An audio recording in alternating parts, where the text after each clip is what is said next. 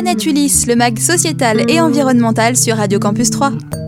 Bonjour et merci de nous écouter. Vous êtes sur Radio Campus 3 88.7 FM. Vous écoutez le premier épisode du nouveau magazine radio Planète Ulysse. Je suis Renaud, l'animateur de ce mag radio, et aujourd'hui j'ai le plaisir d'avoir à mes côtés Silvio. Salut, comment ça va? Salut, salut, ben, ça va très bien. Écoute, je suis très content de participer à ce premier épisode. Et je suis aussi avec Basile, la forme. Ouais, bonjour Renaud, bah, tout pareil, la forme, puis j'espère que tu vas bien aussi. Au top. Alors du coup, Planète Ulysse, c'est un tout nouveau mag radio bimensuel de 30 minutes en partenariat entre Radio Campus 3 et Ulysse. Ulysse organise notamment les chroniques vertes, euh, aussi sur Radio Campus 3, que vous connaissez déjà peut-être. Nous allons traiter d'un nouveau sujet d'un point de vue environnemental, social et ou sociétal toutes les deux semaines. Aujourd'hui, nous allons commencer par parler agriculture, son histoire dans un premier temps, puis ses dérives, et on aura le plaisir de recevoir Pierre Irizel pour nous parler solutions et agroforesterie en troisième partie. Je vous rappelle vous pouvez retrouver les mags Planète Ulysse toutes les deux semaines, le mercredi à 20h30, le jeudi à 13h30 et le dimanche à 18h30. Alors on va rentrer dans le vif du sujet tout de suite. On entend régulièrement que l'agriculture est une invention propre aux humains. Qu'en est-il vraiment, Basile? Bah, C'est vrai que l'agriculture, c'est pas vraiment une invention propre aux humains. Pourquoi? Parce que la reproduction végétale et animale, c'est un concept qui est connu par toutes les populations humaines, même celles qui n'ont pas adopté l'agriculture, mais également par d'autres espèces animales. Je pense particulièrement à la fourmi, qui cultive des champignons ou élève des pucerons. D'accord, donc en fait, on n'est pas les seuls. Et est-ce que à partir du moment où on a adapté, adopté ce mode de vie, c'était facile ou c'était un peu plus compliqué que ça? Non, non, parce, bah, déjà ça a pris du temps et c'était très très dur. Euh, l'agriculture, c'est né il y a 10 000 ans environ. Euh, au début d'une période qu'on appelle l'Holocène. L'Holocène, c'est la fin euh, de la dernière ère glaciaire qu'a connue l'homme. Donc les conditions étaient propices à l'apparition de l'agriculture et les premiers agriculteurs ont eu beaucoup de mal à s'y faire. Euh, ils étaient confrontés à de nombreuses maladies dues à leur nouvelle interaction avec ces animaux, notamment les plus grosses épidémies que nous avons connues, la varole, la peste, la grippe et aujourd'hui le Covid-19, à une époque où, où la sécurité sociale bah, n'existait pas encore. Euh, et oui, d'accord. Donc c'était c'était pas si facile que ça. Et maintenant qu'on est rentré dedans, si je puis dire, c'est compliqué de sortir de ce modèle. Euh, bah, complètement, complètement. Pourquoi? Parce que quand on fait de l'agriculture, on fait de la sélection massale. Euh, c'est-à-dire qu'on choisit les caractéristiques avantageuses d'une plante, mais d'un autre côté, la plante devient adaptée à l'agriculture et ça devient de plus en plus compliqué de s'en occuper. Par exemple, le blé, à la base, était une plante qui arrivait à s'auto-planter tout seul, mais avec le temps, euh, il a fini par euh, nécessiter de l'intervention humaine pour pouvoir se replanter. Euh, l'agriculture, c'est vraiment à la base de notre société humaine, nos classes sociales, nos premières formations militaires. Ça a été pour se regrouper autour d'un stock de nourriture et pour protéger ce stock de nourriture. Donc forcément, dans une, société où l'agriculture a une place aussi prenante, c'est forcément compliqué de s'y détacher. D'accord, donc en fait la, place des animaux d'ailleurs a évolué dans nos sociétés euh, et euh, son, rapport avec nous a, changé. Maintenant on voit peut-être un peu plus les animaux que comme des bêtes que l'on domine. Est-ce que c'est problématique tu penses?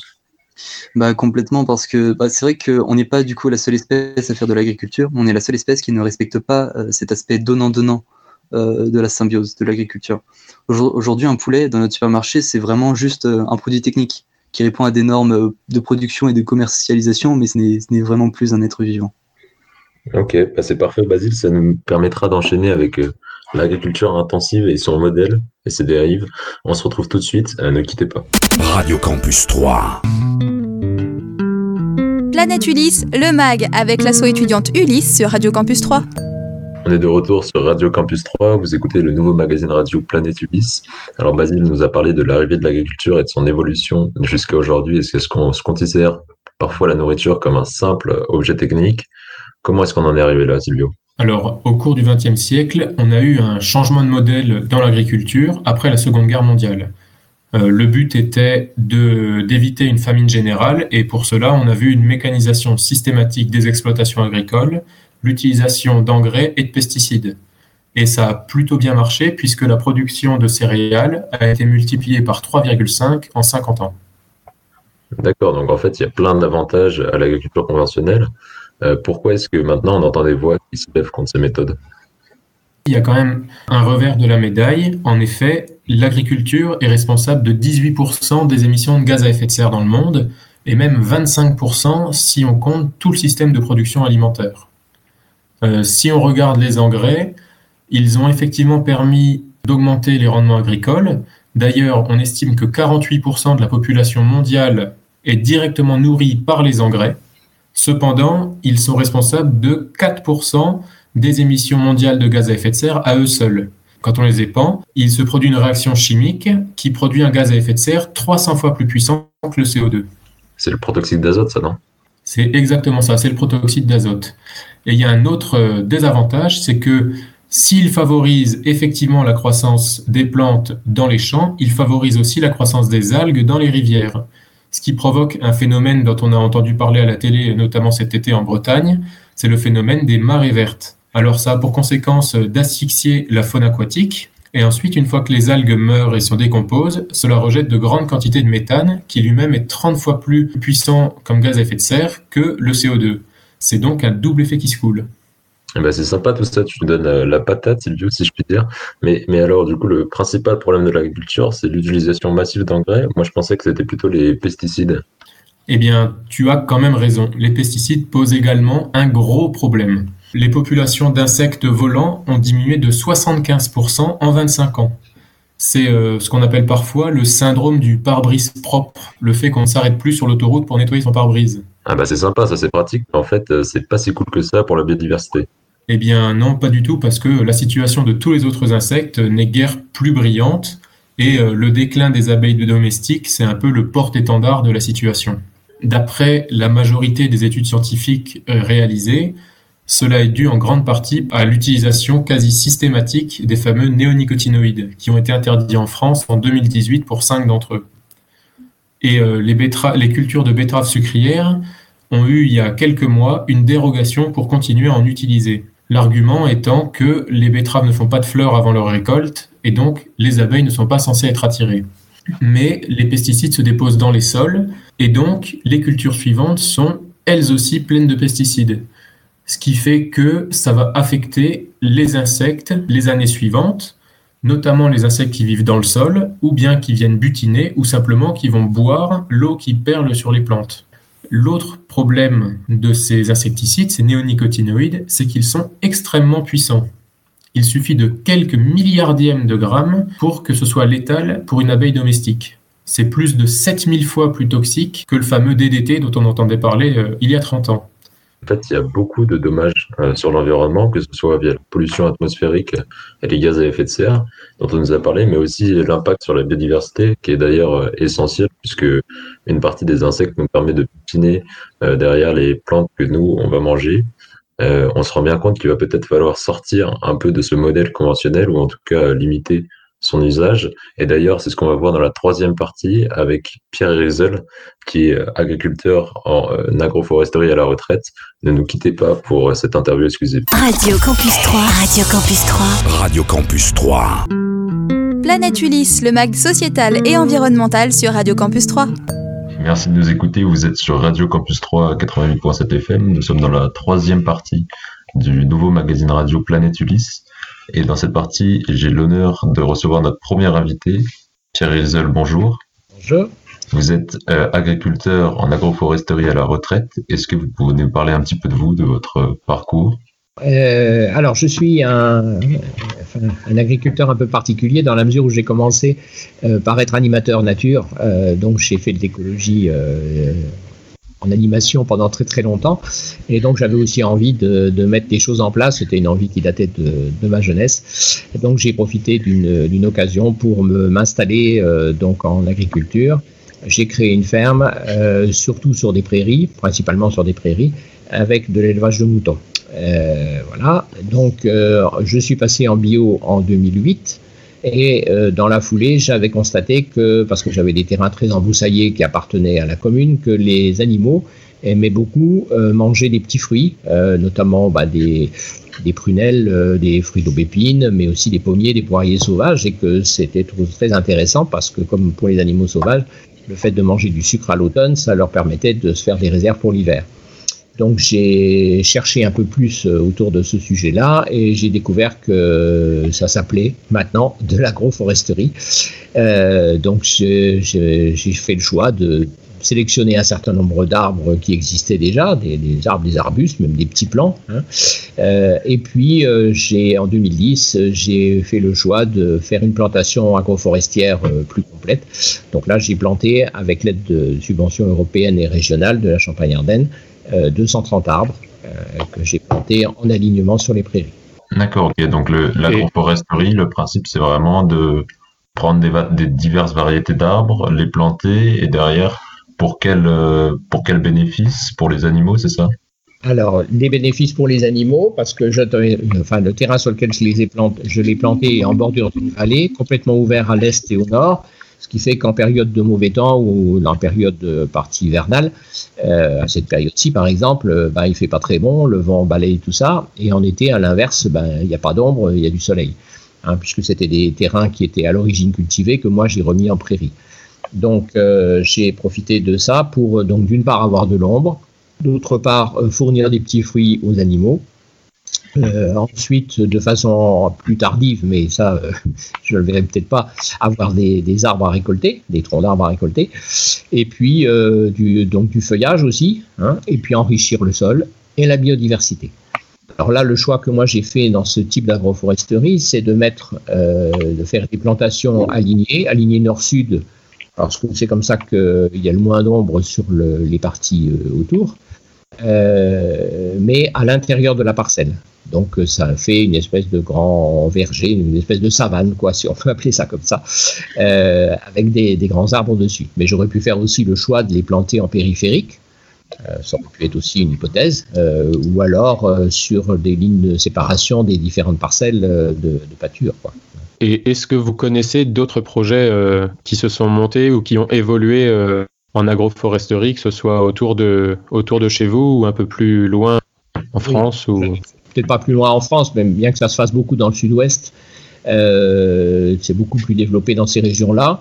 Euh, chez nous, il y a quand même un certain nombre de, personnes qui l'ont fait, notamment des agriculteurs qui faisaient des céréales et qui là ont planté à l'intérieur euh, des, parcelles, euh, toujours en alignement pour éviter que les parcelles céréales mûrissent de façon différenciée, qu'on puisse tout récolter en même temps. Et alors là, par contre, autant moi, je devais protéger mes arbres des moutons pour pas qu'ils les mangent avant qu'ils soient assez gros. par contre, eux, ils ont eu des problèmes avec les chevreuils. Hein, on est quand même dans une région très giboyeuse. Donc euh, c'est quand même important. Euh, donc voilà, il faut trouver des systèmes pour les protéger. Euh, donc là, c'était des céréaliers. par contre, j'ai une autre amie qui est, elle, élève des chèvres et des chevaux sur des parcelles très pentues avec beaucoup d'eau. Donc eux, ils vont faire un, tout un réseau de, petits étangs successifs qui se déversent les uns dans les autres pour un peu drainer le terrain, que ça soit moins mou, et autour desquels ils ont prévu de faire des plantations d'arbres un peu partout. Mais il y en a pas mal euh, dans la région quand même. On a, créé un GI2E sur le département ici avec la Chambre d'agriculture. On se trouve être euh, une, petite trentaine, je pense, quelque chose comme ça, de gens ayant déjà planté ou ayant des projets. À part les, les, euh, avantages écologiques, est-ce qu'il y a des avantages du coup économiques, vous disiez, puisque les moutons peuvent directement manger les, les fruits, par exemple, des arbres? Oui, tout à fait. En ce qui me concerne, c'était important parce que je faisais des économies de céréales puisque je n'avais pas de surface cultivable en céréales, donc j'étais obligé de les acheter. Donc euh, c'est vrai que toute la lutte d'automne, je pouvais préparer mes animaux en leur donnant, en leur permettant de manger des fruits, donc soit des fruits qui étaient sur la parcelle, mais aussi par exemple, j'avais des, gros poiriers dont une partie tombait sur le bord de la route de l'autre côté. Donc moi, je leur ramassais ces fruits-là que je remettais à l'intérieur de la parcelle. Et euh, vraiment, ils en mangeaient des, quantités importantes. Hein. J'ai calculé que sur ces deux gros poiriers là qui se trouvaient là, j'ai pu récolter jusqu'à 600 kilos de fruits. De petits poires sauvages. Ça fait quand même des quantités importantes. Donc économiquement, oui. Vas-y, Silvio. Oui, par rapport à ça, euh, est-ce que euh, si quelqu'un voulait se lancer, est-ce que vous, vous avez des conseils maintenant que vous avez un peu de recul par rapport à ça si, que ce soit un particulier possédant un, terrain un peu important ou même un agriculteur qui voudrait euh, commencer, s'y mettre euh, Est-ce que, vous auriez des conseils, des petits... C'est de prendre, maintenant, à l'époque ça n'existait pas trop, mais maintenant toutes les chambres d'agriculture ont des conseillers agroforestiers. Euh, qui font ça en plus, généralement ils sont dans la production végétale. il y en a dans tous les départements, il y en a trois, il y en a la Marne, les Ardennes, la Haute-Marne. Euh, parce que ces gens-là savent bien ce qu'il faut faire. Par exemple, quelqu'un qui aurait des céréales euh, et qui seraient par exemple en conventionnel avec leurs, grandes, euh, leurs grands avions là, qui servent à épandre des produits euh, euh, bah, il faut pouvoir passer entre les arbres. Hein. Il s'agit de tenir compte des machines, donc il faut tenir de compte de l'écartement, il faut tenir compte des autres machines que l'on a de façon à ce qu'entre les arbres, on soit pas obligé de faire un demi-passage parce qu'il reste un petit bout qui n'a pas été labouré, euh, par exemple, ou passer au disque, etc. Donc voilà, il, faut, il y a tout, plein de choses à réfléchir. Quel est l'objectif euh, qui est poursuivi? Est-ce que c'est simplement la production de bois? Est-ce que c'est ramener de la biodiversité? Est-ce que c'est briser le vent, par exemple? Est-ce que c'est assécher un peu un terrain? Je me souviens d'un agriculteur de l'Aube qui avait des bovins sur une parcelle euh, tout près de la de l'Aube et qui était, euh, qui était très humide. Donc, il y a des périodes où il ne pouvait pas mettre ses bovins parce que c'était mouillé. Donc, lui, il a envisagé d'y planter des peupliers pour assécher suffisamment le sol pour que ses bovins puissent pâturer euh, plus longtemps dans l'année, quoi, sur cette parcelle-là. Donc, vraiment, c'est tout un, c'est tout un travail de réflexion important. Et ça pourrait être aussi, euh, par exemple, quelqu'un qui voudrait, qui, qui, serait apiculteur et qui voudrait euh, avoir euh, d'autres arbres pour que ses abeilles puissent récolter dessus. Hein. Ça, on peut concevoir ça aussi comme ça. D'accord. Donc, à tout type de, d'agriculteurs finalement, que ce soit des éleveurs, des agriculteurs de, de, culture et, et des, même des, des apiculteurs. Et ben, c'était très, très intéressant. On voit que c'est un peu une, une nouvelle voie d'avenir finalement, une des voies possibles autres que le conventionnel. Je rappelle donc que vous êtes euh, agriculteur à la retraite près de Langres. Merci beaucoup euh, d'avoir fait cette interview avec nous. Merci beaucoup. Radio Campus 3. Planète Ulysse, le MAG avec l'asso étudiante Ulysse sur Radio Campus 3. Et c'est déjà la fin euh, de ce premier magazine radio Planète Ulysse. Merci Silvio, merci Balzi, c'était très sympa. Euh, en mot de la fin, qu'est-ce que tu garderais de ce mag sur l'agriculture, Basile? Euh, un petit mot de la fin, bah, je pourrais dire que du coup, ce modèle dont on a parlé, l'agriculture, c'est quelque chose qu'on a adopté il y a longtemps, il y a 10 000 ans. Donc forcément, euh, nos modes de vie, notre société, bah, c'est adapté pendant 10 000 ans à ce modèle. Donc c'est sûr que si aujourd'hui on souhaite choisir un autre modèle, ou au moins choisir un modèle qui, qui varie un petit peu, essayer de, de, changer les choses, ce sera pas sans difficulté. Mais je pense que tout est possible et que avec un peu de volonté, on arrivera probablement à quelque chose. Et toi Silvio, est-ce que tu es aussi optimiste que Basile? Ouais, je pense que même si on a vu que l'agriculture euh, ces 60-70 dernières années avait eu quelques petits écarts, euh, l'interview de Pierre nous montre qu'on peut faire autrement euh, notamment euh, avec moins de mécanisation, moins d'engrais et moins de pesticides, et retrouver un autre rapport aussi à, à ce qu'on fait et à l'activité d'agriculteur. Donc euh, je pense que c'est possible, même si ça demandera quelques efforts. Parfait, ben, on va garder cette note de positive attitude. On espère que vous en avez appris plus sur l'agriculture, de son apparition à ses solutions en passant par notamment ses dérives. Je voudrais remercier Pierre Erizel pour son intervention et Laurent Mouzard, euh, directeur de Radio Campus 3, qui nous a permis de lancer ce nouveau mag radio. Si vous voulez en savoir plus sur l'association Ulysse, vous pouvez nous écrire à l'adresse mail ulysse.utt.fr ou nous retrouver sur la page Facebook Ulysse 3. Nous, on se retrouve dans deux semaines pour un nouveau sujet. À bientôt.